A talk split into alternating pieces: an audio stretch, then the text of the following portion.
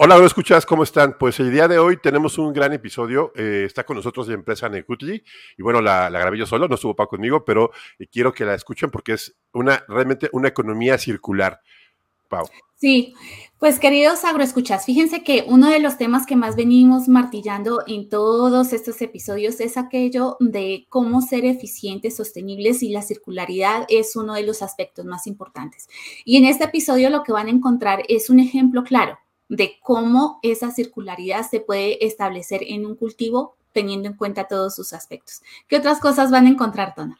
También es una empresa que, eh, eh, bueno, se llama Necuti, ya pueden encontrar en las, en las, este, las, redes sociales. Ellos ganaron el premio de Premios Gula en su, primera edición, el mejor producto que realmente es orgánico.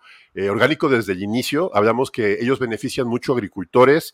Ya lo escucharán en el episodio, pero está muy interesante. Y aprovecho aquí para agradecer a Fedra y a, a la organización de Premios Gula por acercarnos con Manuel, porque va a ser un gran episodio. Paula, pues este, adelante con él. Sí, aquí vamos y por favor disfrútanlo y pongan atención porque todos tenemos muchas notas que tomar para hacer que nuestros proyectos sean más eficientes, responsables y sostenibles. Esto es Agronauta, el podcast donde exploramos este universo llamado agricultura.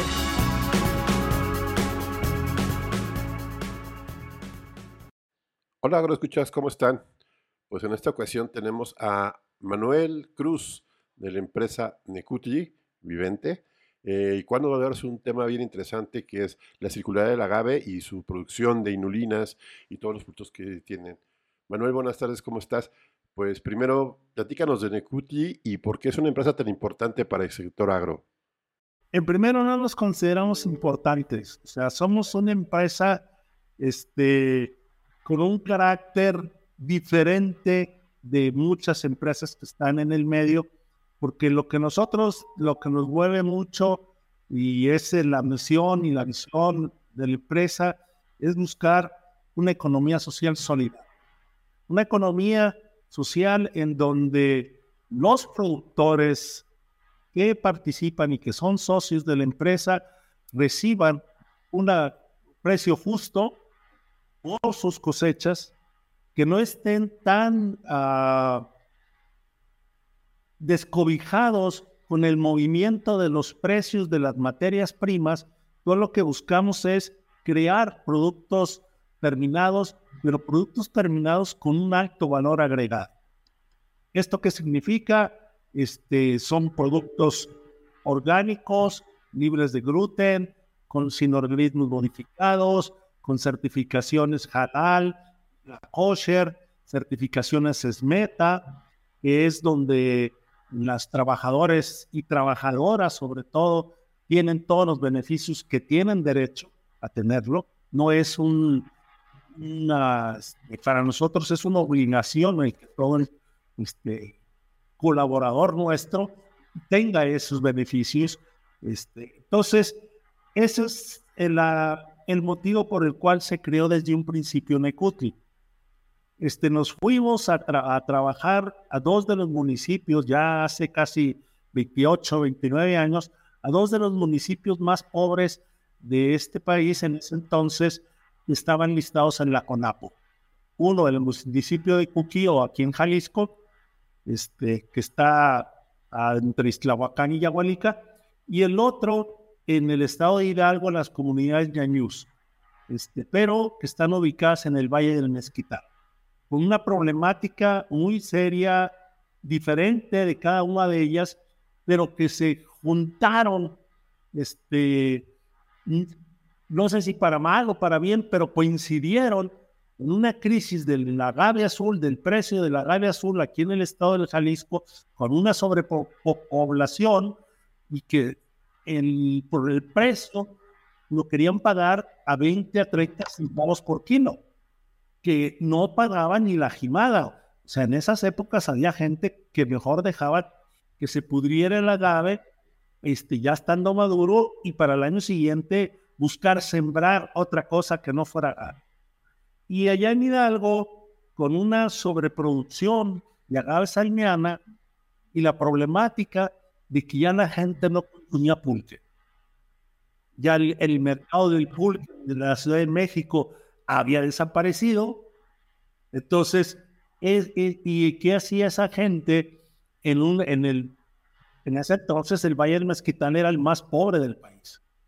Este, unas condiciones de vida de la gente, la verdad, este, yo creo, porque he estado allá, este, similares a países africanos, este, que uno dice, ¿por qué hay gente que vive aquí?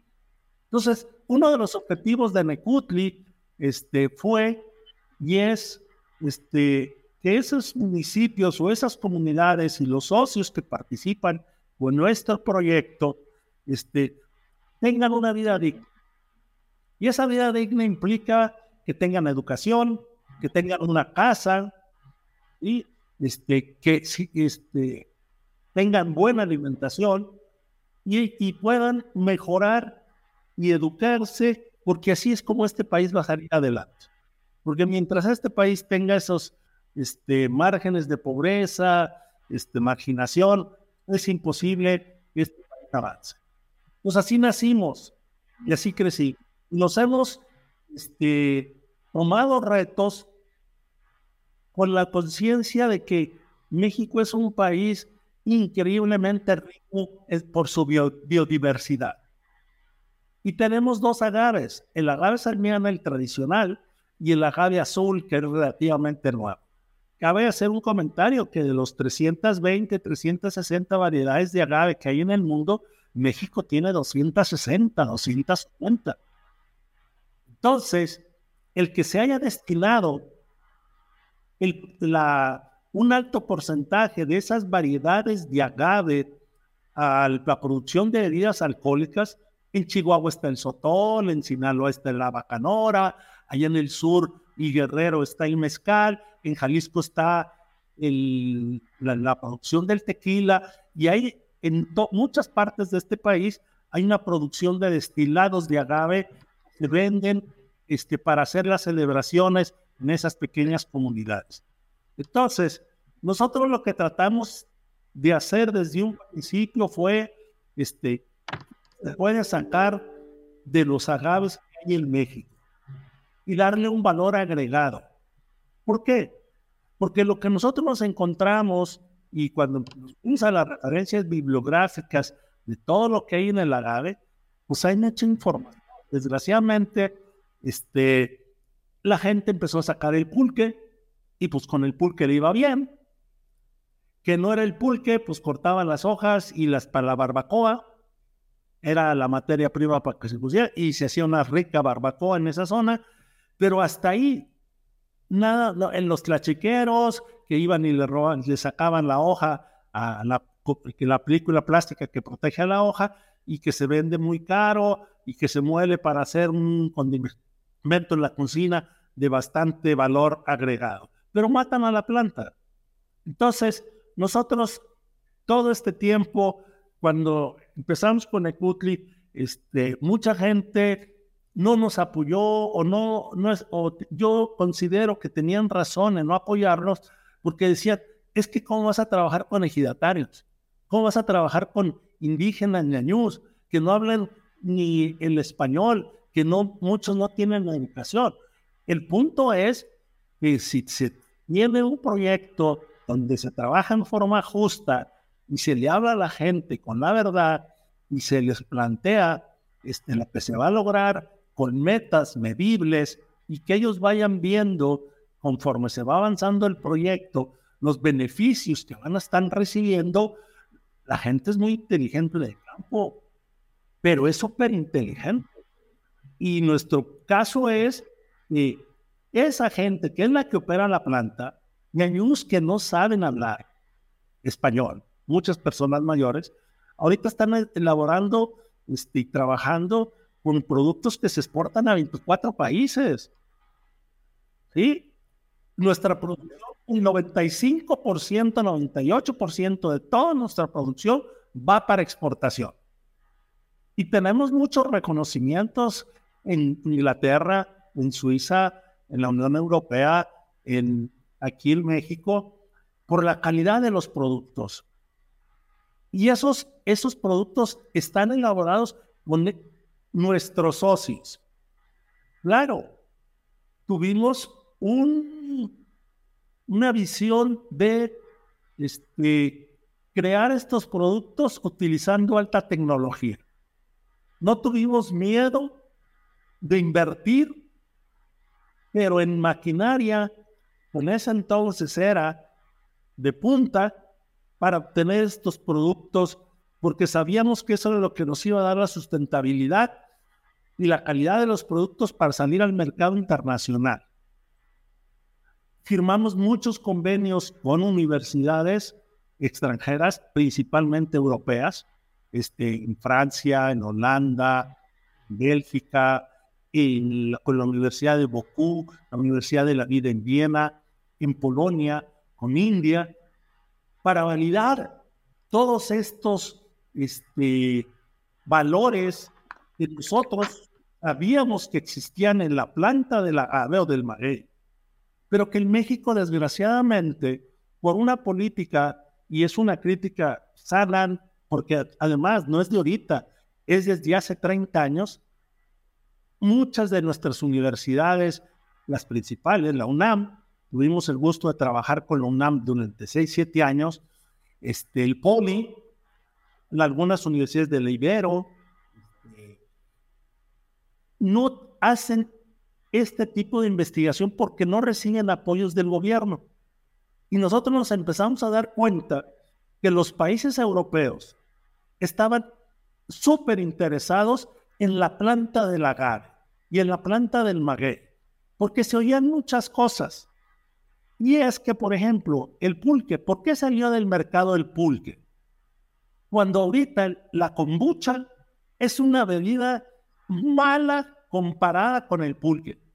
Y los jóvenes ahorita comen kombucha. ¿Por qué no toman pulque? La bebida más popular en todo Corea es una bebida fermentada mala comparada con las características nutricionales del pulque. Entonces, ¿cómo es posible que en este país, en 70 años, no haya habido o no hay todavía un esfuerzo conjunto de productores, esa famosa triple hélice que se habla del productor, el investigador y el, la industrialización, para hacer del pulque una bebida de consumo muy popular que tiene una serie de beneficios nutricionales increíbles. Todos los extranjeros que venían y han venido de unos 40 países y los hemos llevado a Hidalgo, prueben el pulque y prueben el aguamiel y a todos les encanta. Y todos, ¿cómo tienen esta, esta materia prima? ¿Por qué no la industrializan? ¿Cómo que no la pueden producir? ¿Cómo que no la pueden vender? Nada, es muy, este, a veces, desgastante el que no haya, no haya una política de largo plazo y aprovechar las materias primas que nuestro país posee. Un ejemplo del agave. Cuando el agave, no dicho por nosotros, nosotros servimos ahí de colaboradores, pero el Departamento de Ciencia de Alemania y el Departamento de Ciencia de Suiza vinieron con nosotros, los llevamos a Hidalgo, te estoy hablando de hace 15 años.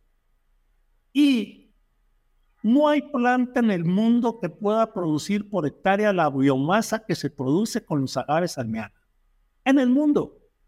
Y a través de un proceso biotecnológico con enzimas, se puede producir diésel. Y un diésel ecológico. Y a un muy bajo precio. Que además tendría un beneficio ecológico porque el país, México, tiene el 40% de su tierra ya es desértico. Y es una planta que tiene una serie de ventajas para evitar la desertificación de los suelos. Que además, en esos desiertos, en esas zonas, le daría mucho trabajo y aparte de trabajo, un ingreso digno a todas esas comunidades que evitarían el que se fueran de migrantes. ¿Sí? Empezaron los problemas políticos cuando llevamos a estas personas alemanas y los suizos al gobierno y a la Secretaría de Agricultura, no es que Pemex, es que Pemex, y Pemex no, es que no, Nosotros somos los únicos y el diésel y que la distribución. Ahora, espérame, es para los mexicanos, no es para una empresa. O sea, es porque yo me encierro a ver lo que yo en mi trabajo de Pemex, ¿por qué no me abro en mi cabeza y veo todo el plan global? Después de eso, a los dos años, estuvimos con unos franceses y con unos españoles y los volvimos a llevar. En ese entonces, estoy hablando de hace 14 años, 13 años, en ocho días, con pruebas en el campo, viviendo y durmiendo en el desierto del Valle del Mezquital, en Izmiquilpan, San Miguel Tlacincla, Gondó, San, San Durango, Oxtra, Santa Teresa de Oxtra, con unos friazos de aquellos, la gente trabajando con su laboratorio, sacando sus muestras, encontraron más de 120 enzimas en el jugo del agave, del agave salmiano. Y, y, la pregunta que nos decían todos, ¿y por qué ustedes los mexicanos no la sacan? ¿Por qué no la industrializan? Fuimos al gobierno del estado de Pachuca y la clásica, y que me perdone las personas que nos atendieron, el gobernador no se dignó, no se dignó recibirnos, igual nos pasó en Oaxaca, este, el pintor Toledo se negó porque no, los extranjeros nos vienen a robar. A ver, espérame. O sea, sí, no, no se puede. Claro que se puede, le decían los franceses y los españoles. Nosotros le entramos, ustedes díganos, es que no saben el potencial que tienen con sus plantas, con la capacidad de producción correctaria, sin consumo de agua, sin fertilizantes. Esta planta crece sola. Sí, o sea, ¿cómo es que no la explotan a un segundo nivel? A buscar los ingredientes que se tengan y crear productos terminados con alto valor agregado. nosotros tratamos, lo que empezamos a hacer en Ecutli fue, y hablamos con la Secretaría de Economía, nos apoyó muy bien, o sea, nosotros le estaremos eternamente agradecidos a la Secretaría de Economía, este, con así, y presentamos nuestros proyectos, pero con un compromiso muy diferente de todas las demás. Nosotros le dijimos a Conacit, mira, somos equidatarios, somos ñaños, estamos en tal lugar y vamos a hacer este proyecto. En el 2004, en el 2005, nosotros hablamos de instalar nanotecnología en México. Ningún banco, cuando fuimos a presentar los proyectos a los bancos a través de FIRA y todo lo demás, güey, ¿qué es nanotecnología? ¿Estás loco? O ¿por qué te vas a meter a eso? Dame estas garantías. No, es que sí se puede, que no se puede, que sí nos batallas, nos... Y lo que ofrecimos a la Secretaría de Economía, embargamos, no embargamos, dimos de garantías casas, ranchos, tractores, todo para sacar un crédito de garantía y le dijimos a la Secretaría de Economía, te vamos a, vamos a poner dos patentes. Dos patentes. Que en México, si tú ves la cantidad de patentes que se sacan en el mundo, en, en el país, por año. No, no, que un grupo de ejidatarios sin doctorado, sin maestrías, que, y de la grave sacar dos patentes de un proceso para separar con, con nanotecnología unos compuestos, unos DPs. A Tequilera decía, están locos, no se puede, eso es para hacer pulque. Y nos aventamos y ahí está, los fructanos. ¿sí? Y en toda la industria tequilera supo que el jugo que había en el agave azul no eran azúcares fermentecibles, eran unos compuestos muy complejos con estructuras isoméricas que se llaman fructanos. Sí.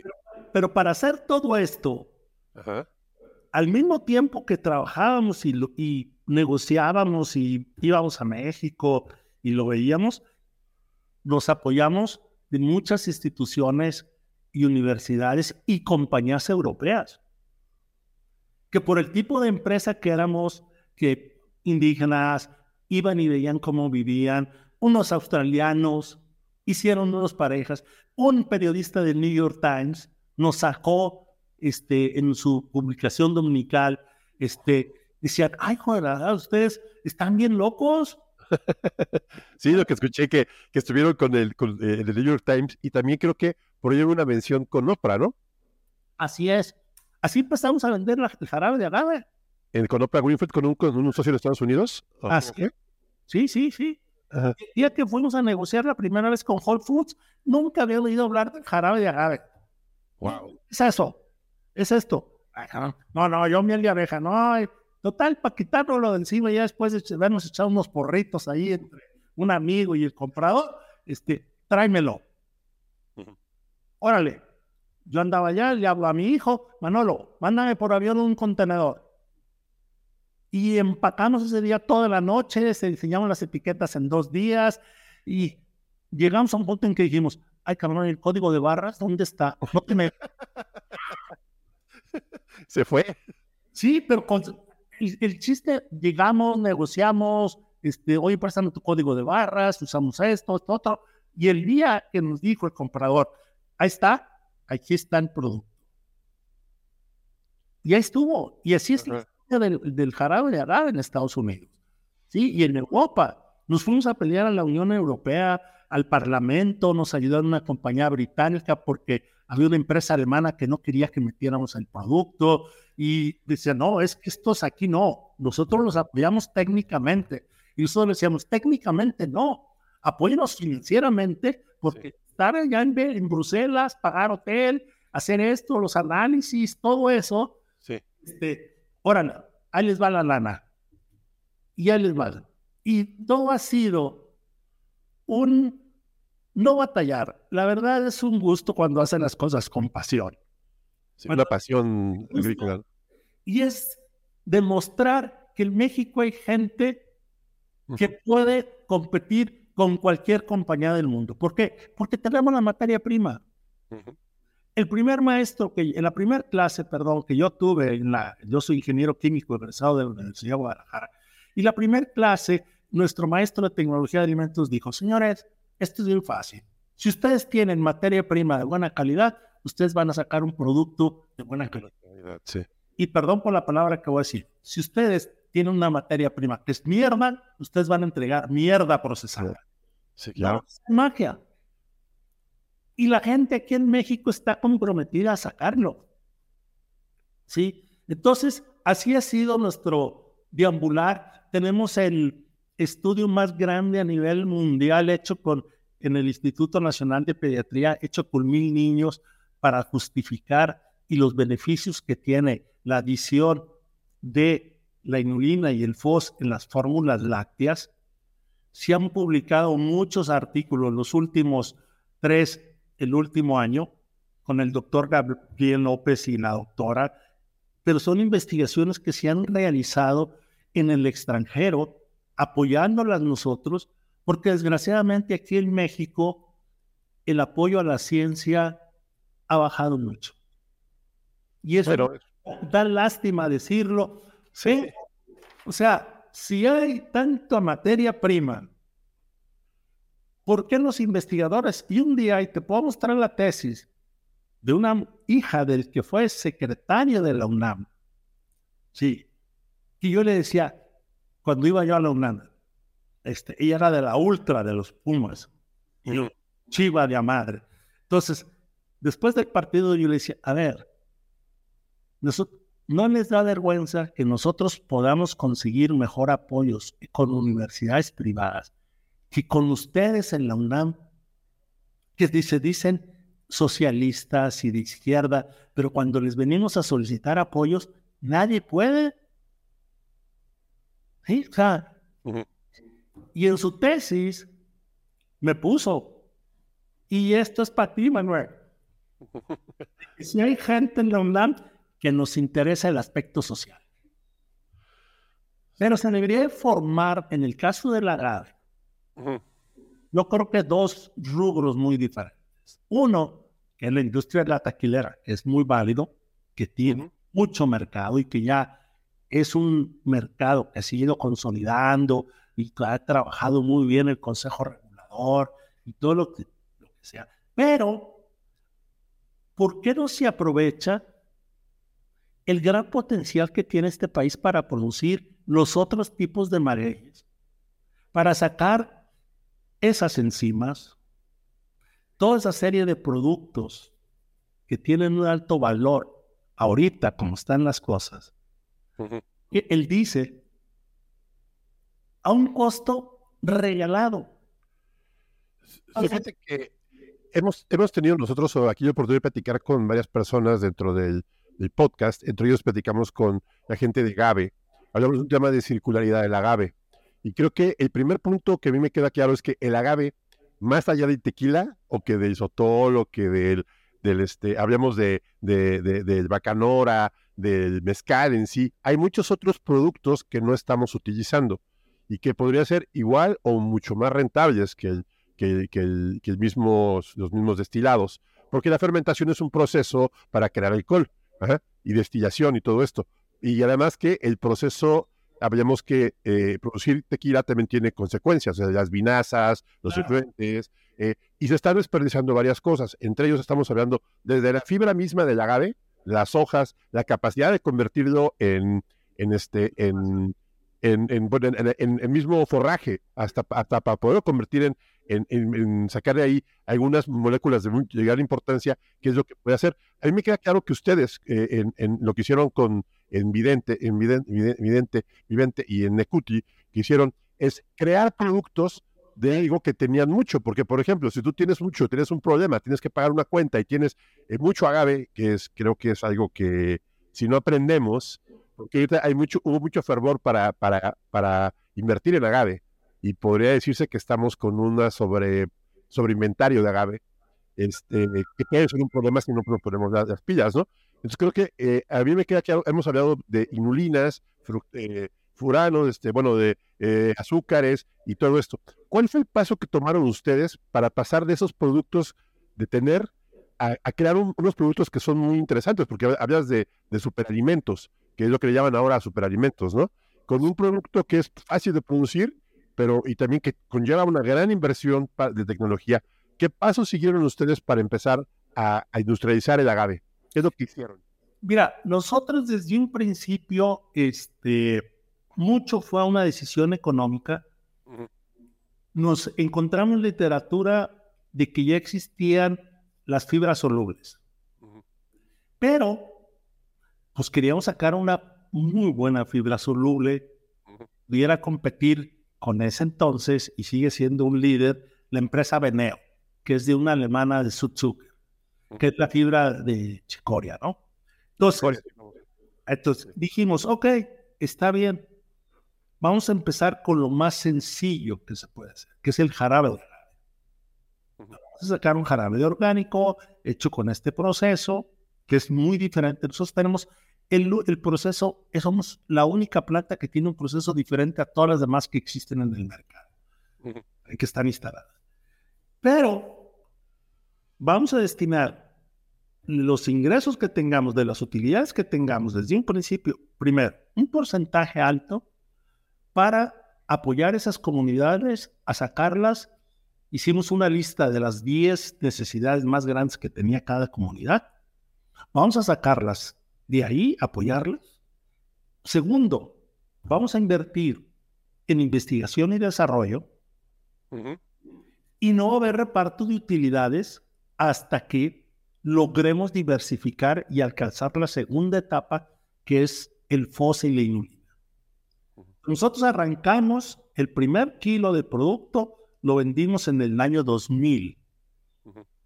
En el 2003 empezamos a hacer investigación.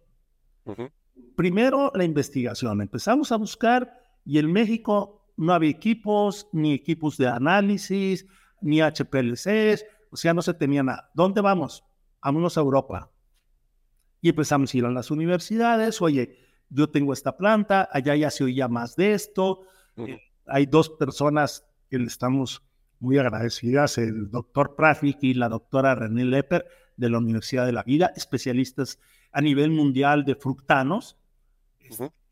Véngase, doctor, véngase para acá a Guadalajara, nosotros los invitamos, este, no tenemos lana para pagarles, pero los, los ponemos bien pedos con tequila. Se vinieron, tomaron sueño sabático y se vinieron. Sí. Y anduvieron recorriendo todas las zonas de aquí de Jalisco para primero conocer la planta.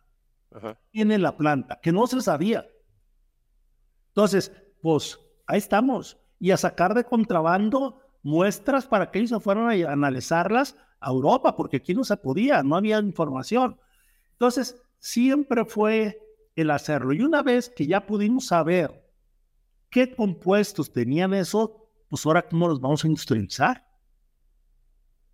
Sí, claro. Vamos a usar tecnología de punta.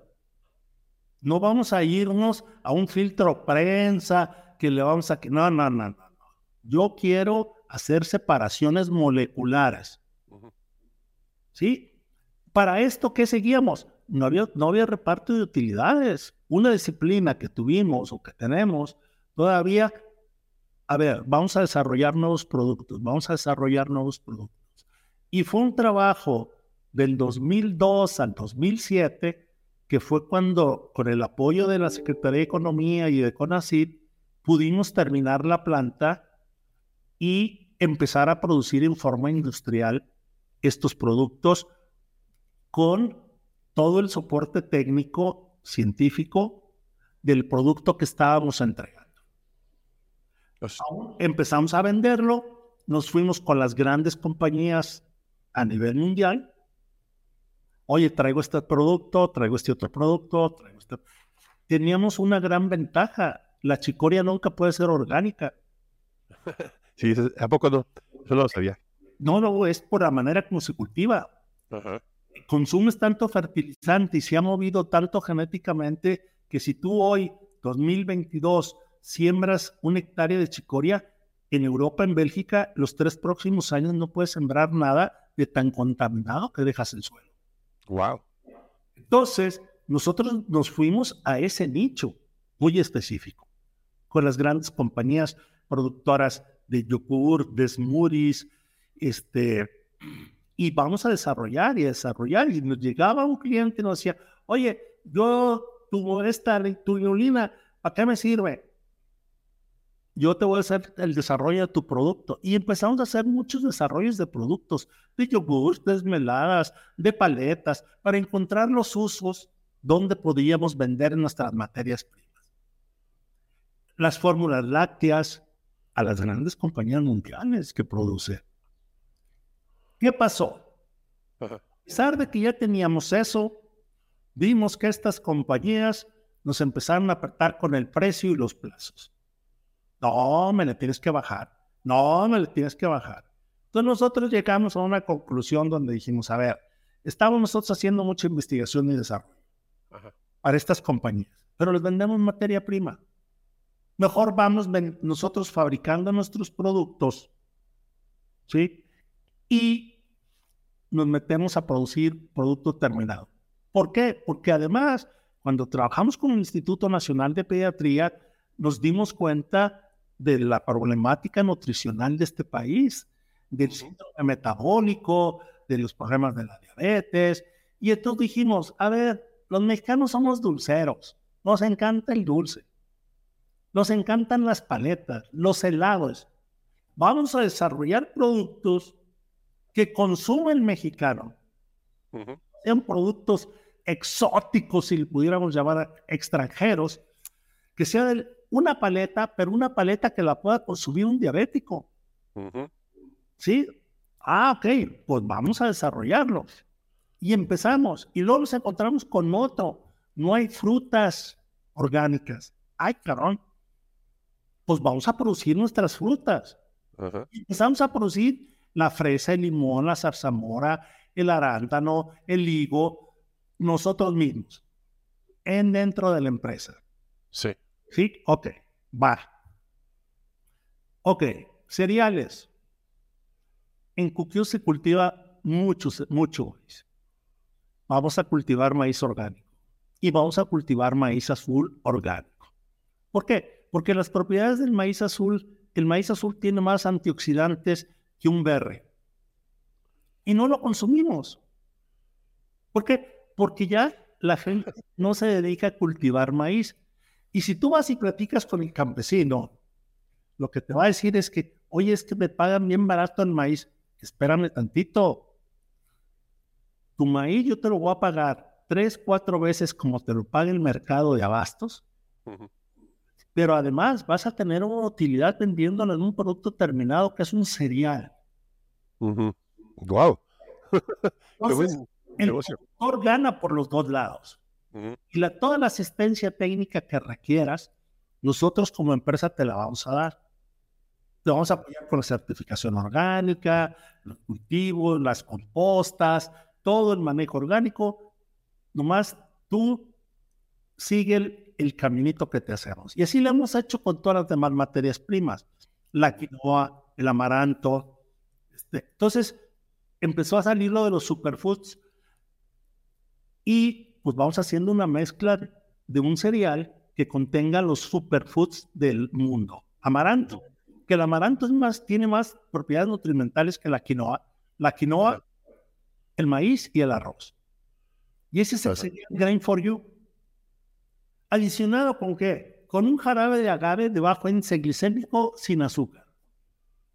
Entonces, todo está diseñado para que con 30 gramos que tú te comas en el desayuno, cualquier niño de este país esté perfectamente nutrido a un costo de 10 pesos.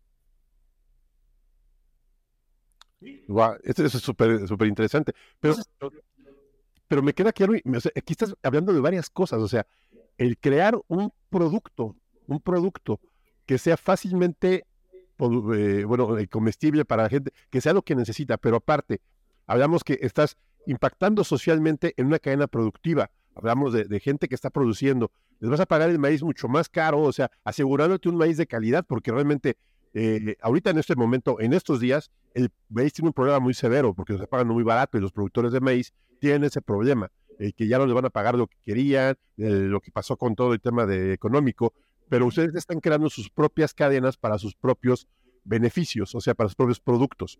Eh, e, este modelo eh, se me hace muy interesante porque algunos productores no lo ven tanto como una y crear producto hasta el final, ¿no? asociarse con una empresa que les pueda ayudar a llevar su producto al final, o sea, toda la cadena alimenticia para crear un producto.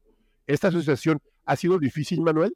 ¿O cómo le, han batallado con los productores? ¿Los productores están conscientes de lo que están haciendo? ¿Hay gente que se baja del barco a medio camino? ¿O, qué sucede? Mira, de los que nosotros conocemos que se han salido del barco, ninguno. Tenemos nuestras diferencias. Sí, claro. O sea, como todos. O sea, es bien complicado el hablar con 200, 300 productores y convencerlos de un proyecto productivo.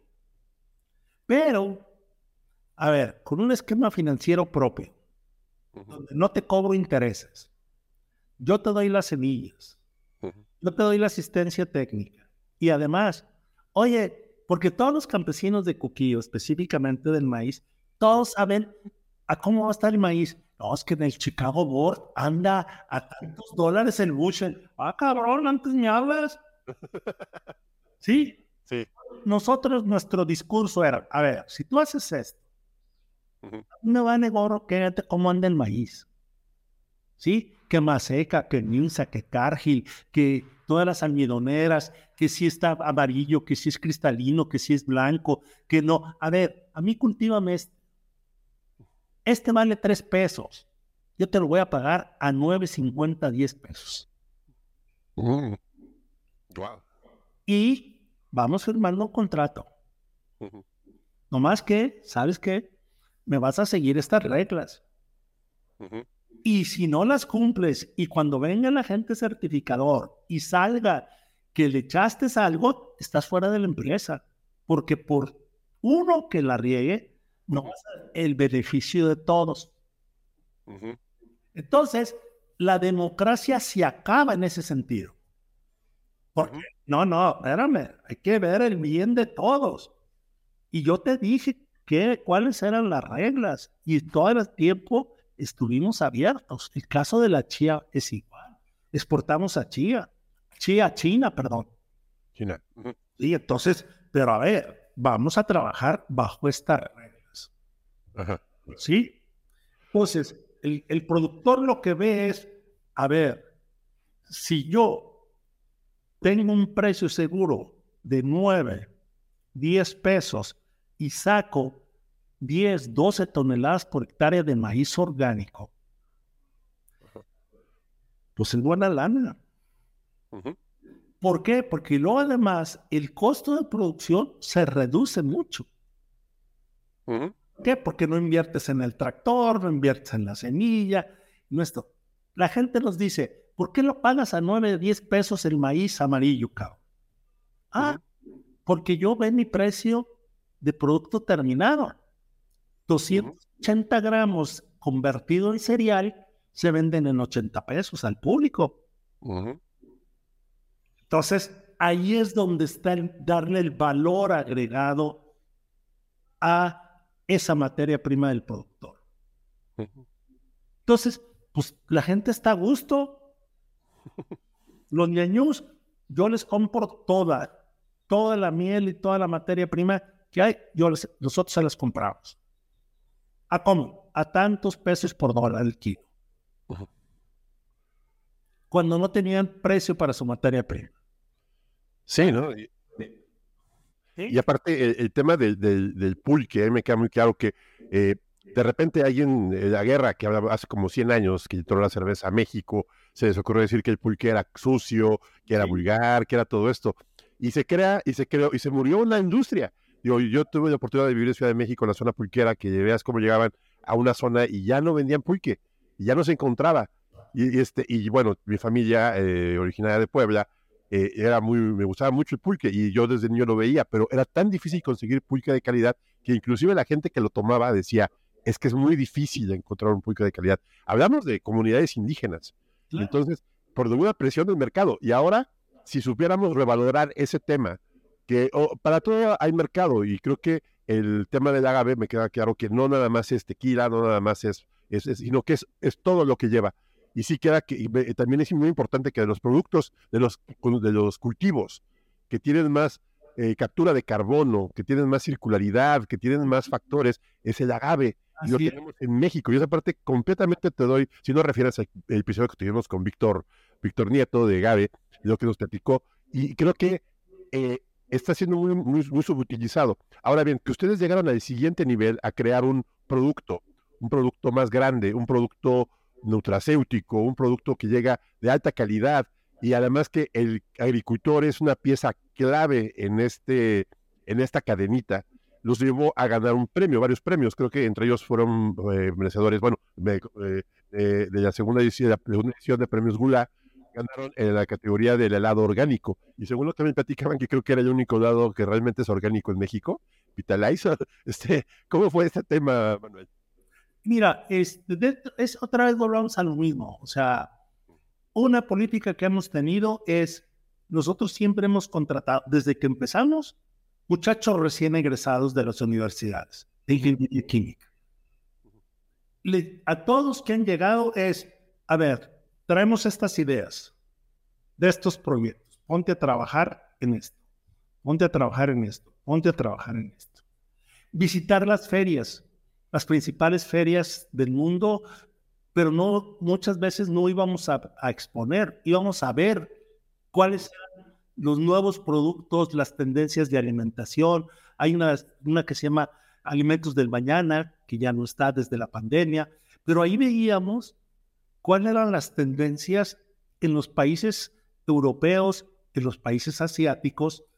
El americano no tanto, el americano es más mercado, más mercadotecnia, pero allá sí. Entonces, por los tipos de, de características tecnofuncionales de nuestras materias primas, encontramos que la inulina es, da, puede absorber mucha agua, se queda transparente a bajas temperaturas, a diferencia de la chicoria, que Ajá. ya. Y entonces dijimos, vamos viéndolo, nos encontramos unos artículos italianos que los son buenísimos para los helados. Yo viví en Italia y no, no, que, que unos helados así. Espectaculares, claro. No, no. Entonces, a ver, espérame tantito. ¿Cómo yo puedo hacer un postre que es un helado? Lo puedo hacer un postre no culposo, que tú a la hora que te tragaste la bola, hijo, ya me eché aquí miles de calorías. ¿Qué vamos a hacer? Primero, azúcar. Lo sustituyo con jarabe de La grasa. Y hay dos tipos de grasa. La grasa butírica, la leche, que los helados llevan un 25% de helado, y las grasas vegetales que le ponen para bajar el precio, y esto. Y empezamos a hacer pruebas con Inuliver. Y encontramos que junto con otras materias primas, podemos obtener nosotros un helado con la misma cremosidad, misma textura que un helado convencional. ¿Con qué diferencia? Lleva prebióticos, lleva una fibra soluble, bajo en calorías, sin grasa, que puede ser vegano. Y luego empezaron a salir, nos fuimos a Canadá a trabajar con la Universidad de Vancouver, y nos empezaban los probióticos.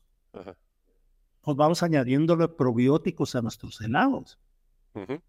Entonces, tú al comer un helado nuestro, estás consumiendo, porque eh, nuestra fibra, que fue un estudio que tenemos hechos en la Universidad de TNT en Holanda, es el alimento que requiere un probiótico.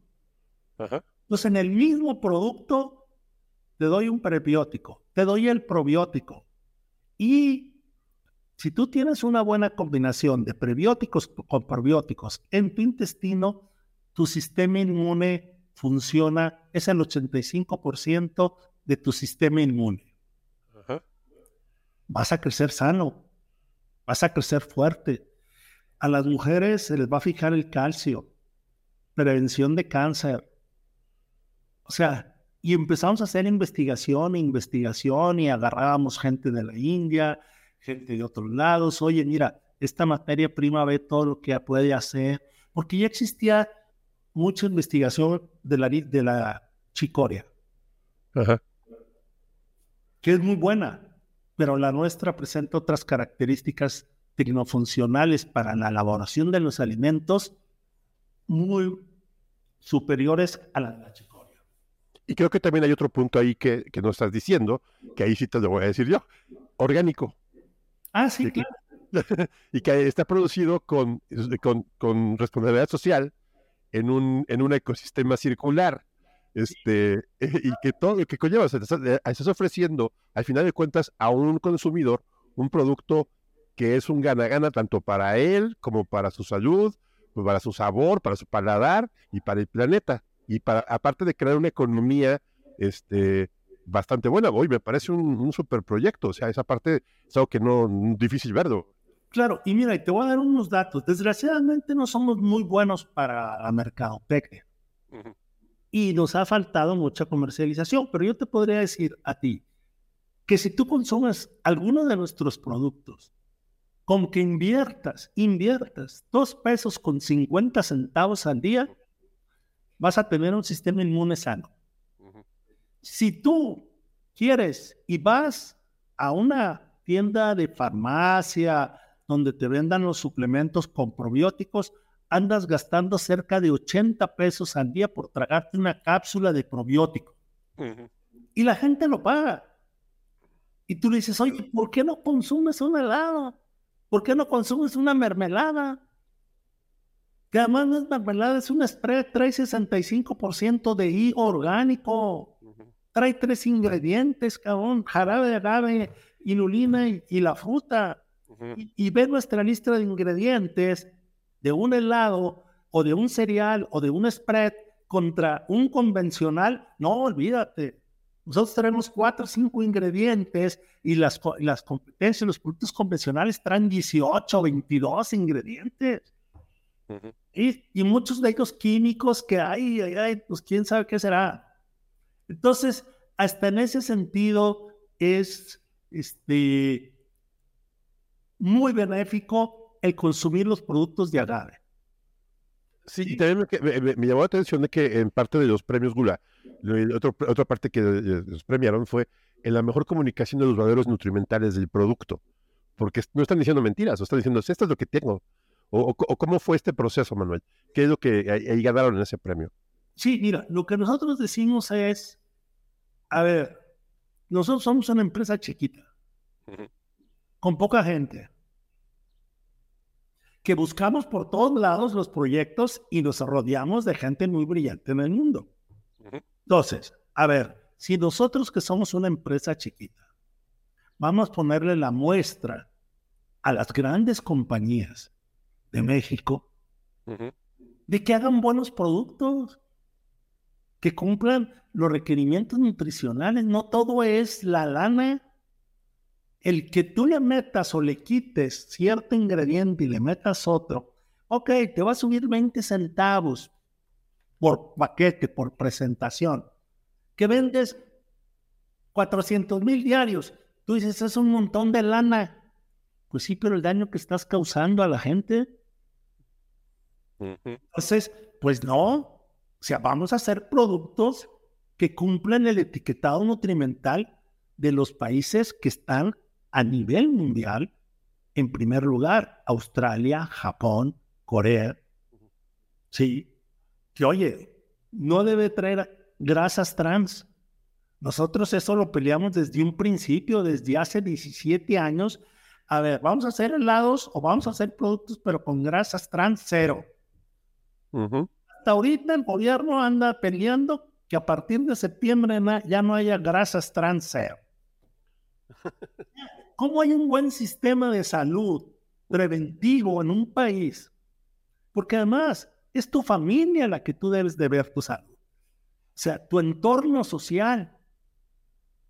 ¿Sí? Entonces es parte de esa economía que tú le llamas circular, nosotros le llamamos social solidaria, donde si no nos apoyamos todos y sacrificamos un poco unas cosas por el bien común, este país no sale adelante. Entonces, ok, vamos a ponerlo y vamos a publicar las características nutricionales de cada uno de los productos en una forma clara y que cumpla todos los que se deben de cumplir. O sea, cuando el gobierno sacó y que dijo, vamos a hacer en tres etapas las, las tablas nutrimentales. Primera etapa esto, agarré yo toda la perrada ahí de la raza de la fábrica y dije, a ver, cabrones, nosotros no hay tres etapas. Los productos los vamos a desarrollar la, desde la primera vez como si ya debería estuviera la tercera etapa. Nada de que le voy, al ratito le quito esto, al ratito nada. Desde ahorita. Y hay que investigar y hacerlo, que nos va a costar, sí. Que va a salir el producto más caro, sí. Pero tenemos que sentar un precedente de que las cosas se pueden hacer bien aquí en México y que nosotros como directivos de las empresas debemos de tomar la conciencia social del país. ¿Sí? De que todos debemos de participar en esto. El obrero, el productor, la gente que lo distribuye, porque todos, pero vamos en un sentido muy, muy, muy solidario no nada más unas personas se lleven una gran utilidad y otros vivan marginados. Tenemos que apoyar a que todos salgamos parejo. ¿Sí? Es, las grandes empresas deberían de entender su responsabilidad que tienen de darle el alimento a grandes núcleos de la población. Entonces, ¿por qué no toman una conciencia social, sacrifican un poco sus utilidades y ofrecen productos de buena calidad nutricional. ¿Por qué? Porque además ellos sí tienen todo el dinero para hacer investigación. Tienen todos los recursos. Nosotros una vez cuando empezamos con esto de la inulina 2004, fuimos a la planta más grande productora de maíz, Indicator, en Illinois. y nos dice, no, o sea, ah, mientras llega el que nos va a pasear por la planta, pasen aquí al laboratorio. Íbamos mi hijo y yo. Este, nosotros andábamos sacando piedras del desierto para poder juntar dinero para comprar un HPLC, un equipo especial de análisis. Difícil. Sí. Y ya nos daba el cuarto y no conseguíamos dinero y la. Y entramos ahí y nos atiende una señora muy buena gente, una inglesa, y nos dice, ah, ustedes son los de México, sí, que nos que miren este laboratorio. 23 HPLC. La última generación. Sí, claro. Mi hijo le dice, señora, ¿para qué quiere 23? Dice, la verdad no sé. Dice, yo uso dos y los otros se compran porque tenemos que gastar dinero. Ustedes que, señora, andamos mendigando para comprar este usado. ¿Cómo? Y la canción, sí, señora. En ese entonces era como unos 400 mil pesos el equipo. Sí, me acuerdo. Y se nos queda viendo y nos dice, ahora, espérenme tantito. Este, se sale la señora, al rato regresa y me dice, ¿qué creen? Este, nomás ustedes pagan el viaje. Ya conseguí que le regalaran dos. Sí, sí, no Y- importa. Y nos regresamos con dos HPLC. Entonces, tú dices, a ver, si estas empresas tienen los recursos, el dinero, e- economías de escala, porque los tienen. Tienen los sistemas de distribución. ¿por qué no toman ese compromiso? Se apoya a la gente. Y en esa gira que hicimos por todo Minnesota y eso, les preguntamos a las tres más grandes almidoneras que hay en el, en el mundo. A todas les hice la misma pregunta. Oye, si tú requieres tantos millones de toneladas de maíz, ¿por qué tú no produces un kilo? ¿Por qué lo compras? Nosotros estamos haciendo una integración y hace- invitamos a los productores a que sean socios nuestros. Y veíamos, mira, unos chorros de vapor que se tiraban de los procesos y le decíamos al ingeniero, oye, ¿por qué tiran el vapor la- al medio ambiente, cabrones? ¿Por qué no lo meten a las turbinas, generan luz y ayudan a las comunidades? No, ni madre, ni madre, ¿no? Pero, ¿por qué lo tiras? O sea, no- yo decía, y son cosas que yo no entiendo de las grandes empresas. O sea, ¿qué les costaba a ellos? Se lo dije a su director general. Dije, oye, ¿qué te cuesta, cabrón?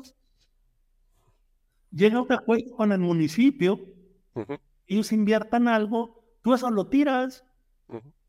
Y todos tus productores, todos tus obreros y todo eso, no les des aumento de sueldo, cabrón.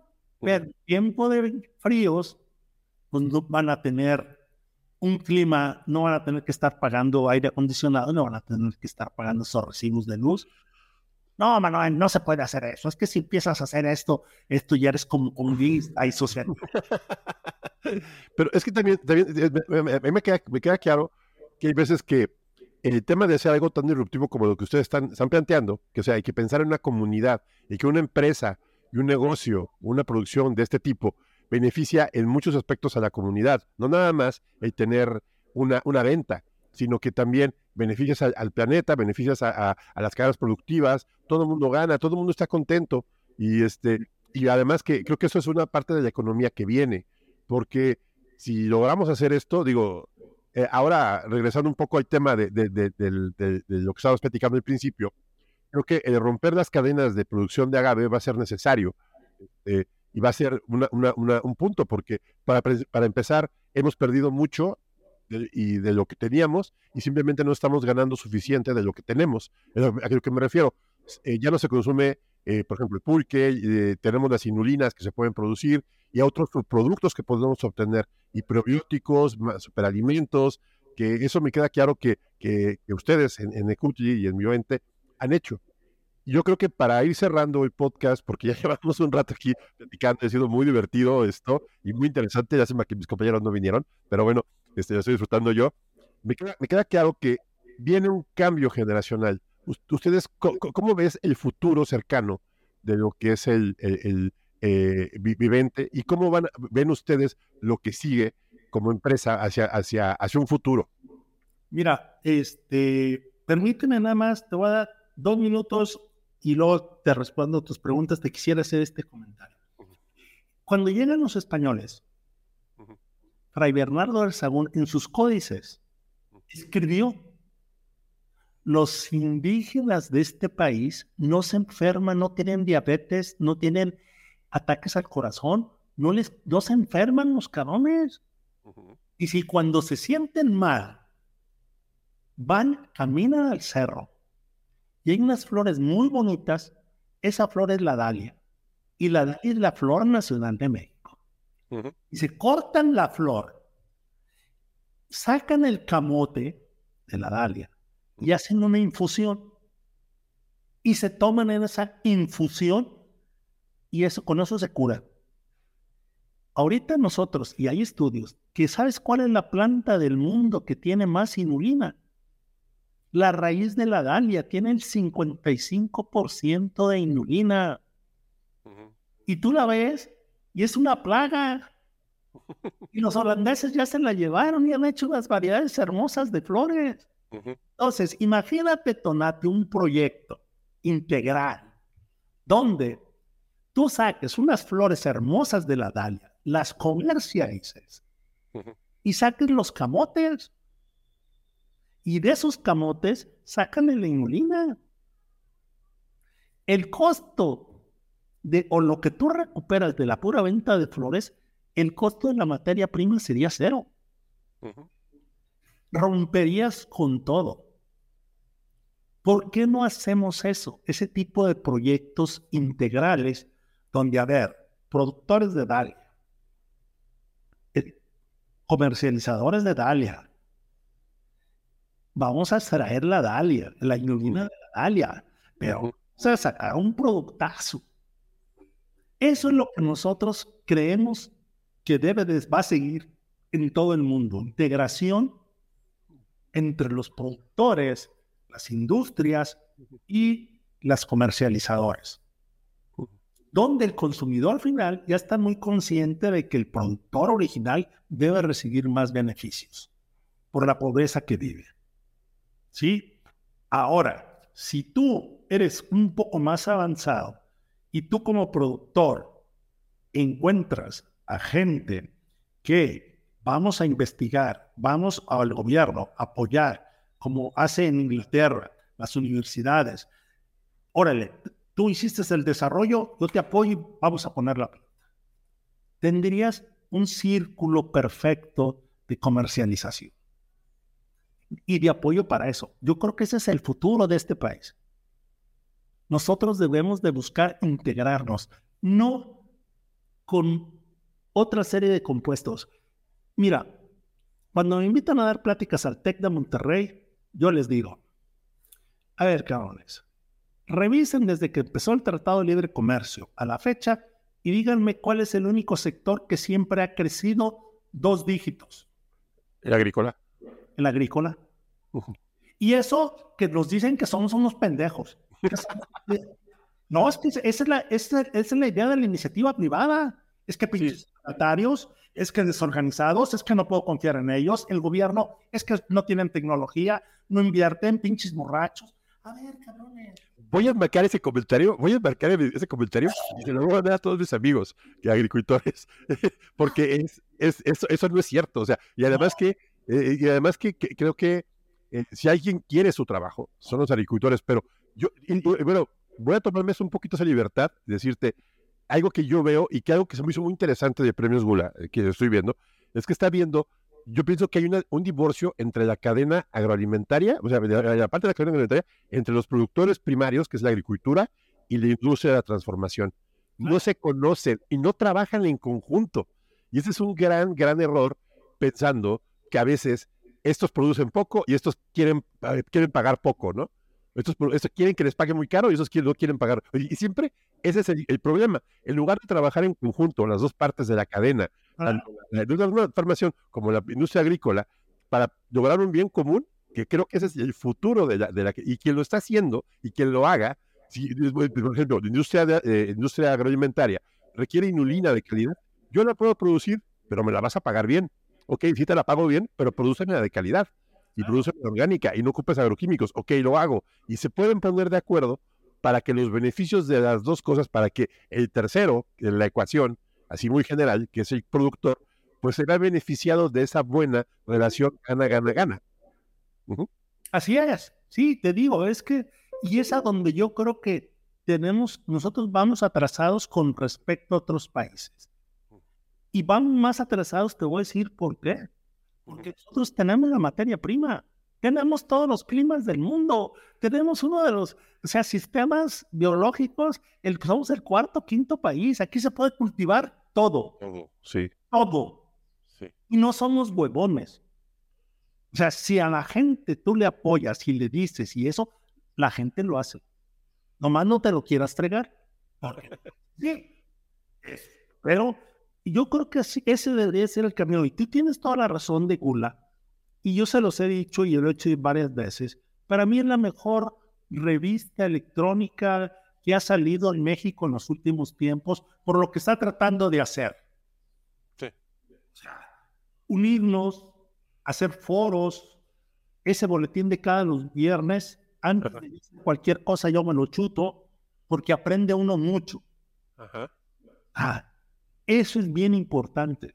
El que esté preocupada apoyando a pequeños a ver qué estás desarrollando, qué puedes hacer, cómo lo podemos comercializar, darlo a conocer para que otras gentes te conozcan y tú conozcas a uno o otro proveedor. Y, y entonces, en estos foros que se hacen, donde nos conocemos, a través de Gula como medio vinculante, hacemos que este pequeño, porque además es pequeño círculo de productores y comercializadores, industrializadores agropecuarios de este país, los podamos fortalecer y avanzar y no trabajar en formas dispersas.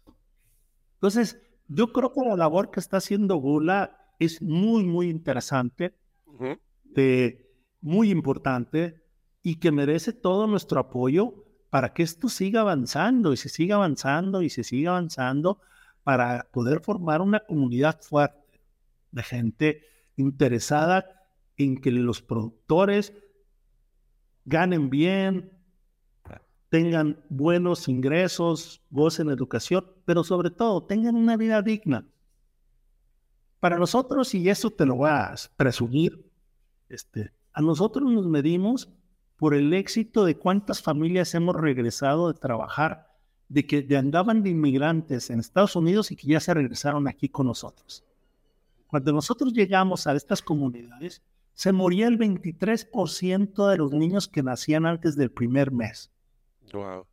Ahorita no se muere ni el 1%. Ni 1%.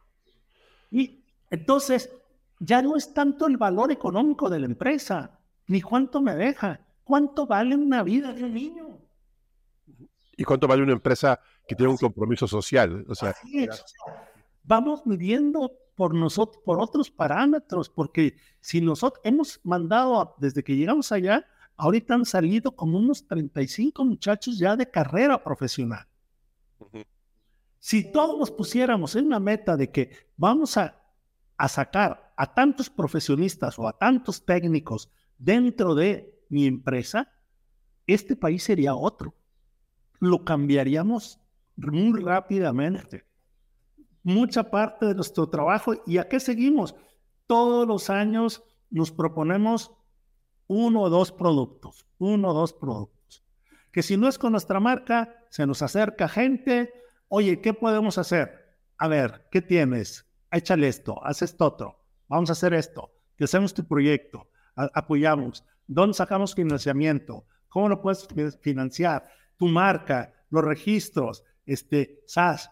Porque fue el camino que nosotros tuvimos que pasar.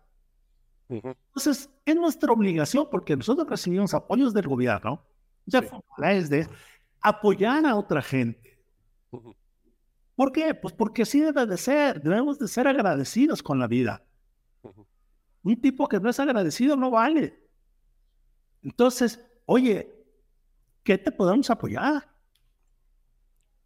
Que las etiquetas, yo te ayudo, trae la de China, y yo te presto mi, factura, cabrón, y yo te presto mi permiso importador, pero para que pueda ser competitivo. ¿Sí? Es que el frasco me lo dan en 26 pesos, güey, en China valen 4. ¿Sí? Pero yo no, no hago chino, nosotros sí, cabrón. Lo traemos. Pero participar en una forma colectiva, sí. como pequeños, medianos productores, pero ¿qué es todos, todos estos que te estoy mencionando? Tengamos una función social, una responsabilidad social.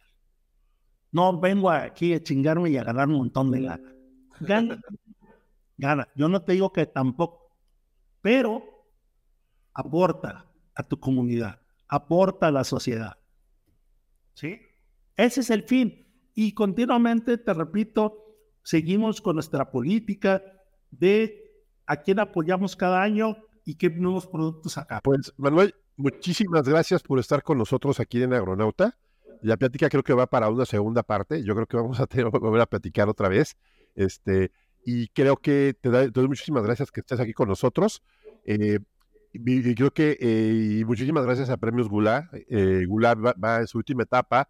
Estén muy pendientes en la página gula, gula.lat para que escuchen más sobre Manuel. Y creo que es bien interesante oír su testimonio de cuando ganaron el premio, porque ellos fueron ganadores hace dos años, que el año pasado no hubo por temas de pandemia, pero me parece muy interesante. Manuel, te agradezco a nombre de todos los aeronautas que lo que nos compartiste. Este fue un episodio muy interesante y pues creo que eh, las redes sociales, algo que nos quieras dejar como último de mensaje, que, que, que, se, que, nos, que nos puedes compartir. Mira, yo lo que invitaría a las personas que ven y estén en la medio de la industria, este, participen en estos tipos de foros, en los premios Gula, estén en contacto con ellos, este, siempre se aprenden cosas, este, pueden obtener buenos contactos para en todos los aspectos, desde productos, proveedores, maneras de comercialización. Hay muchos comentarios muy buenos en la revista, entrevistas, de gente muy capacitada en la industria alimenticia que uno les puede aprender. Siempre no lo vean como es una inversión muy importante, que además es gratis, este, y que es una institución, Bula, que está muy comprometida con nosotros los productores. ¿Sí? Los del seguilo y la gente que estamos en el medio este, agroalimenticio de este país. Entonces, yo sí les pediría mucho en que se crearan foros o mesas o redes donde entre muchos, si alguien trae un problema o alguna situación de algún proceso, algún ingrediente o algún cultivo, yo creo que hay la, hay la suficiente gente capaz que puede ayudar a resolver el problema que uno tiene. Y eso ya es una ganancia increíble. Bueno, pues muchísimas gracias, Manuel. No se olviden de compartir este episodio y ya, ya, compartimos los, los datos de, de, de, Vivanta, Vidente, este, y sobre todo Nekuti, que son los, eh, ya hay que probar esos helados. y de, una vez te reitero, muchísimas gracias por estar con nosotros, Manuel, y saludos a todos. Este, eh, gracias. No, gracias a ustedes, Tonatio, y el tiempo, el día que gusten estar invitados a la planta. No, ya dijiste, ¿eh? yo ya sí voy. y, y este, estamos a sus órdenes para que se ofrezca agradecidos con los premios Bula. Pues gracias y eh, estamos en contacto. Hasta luego.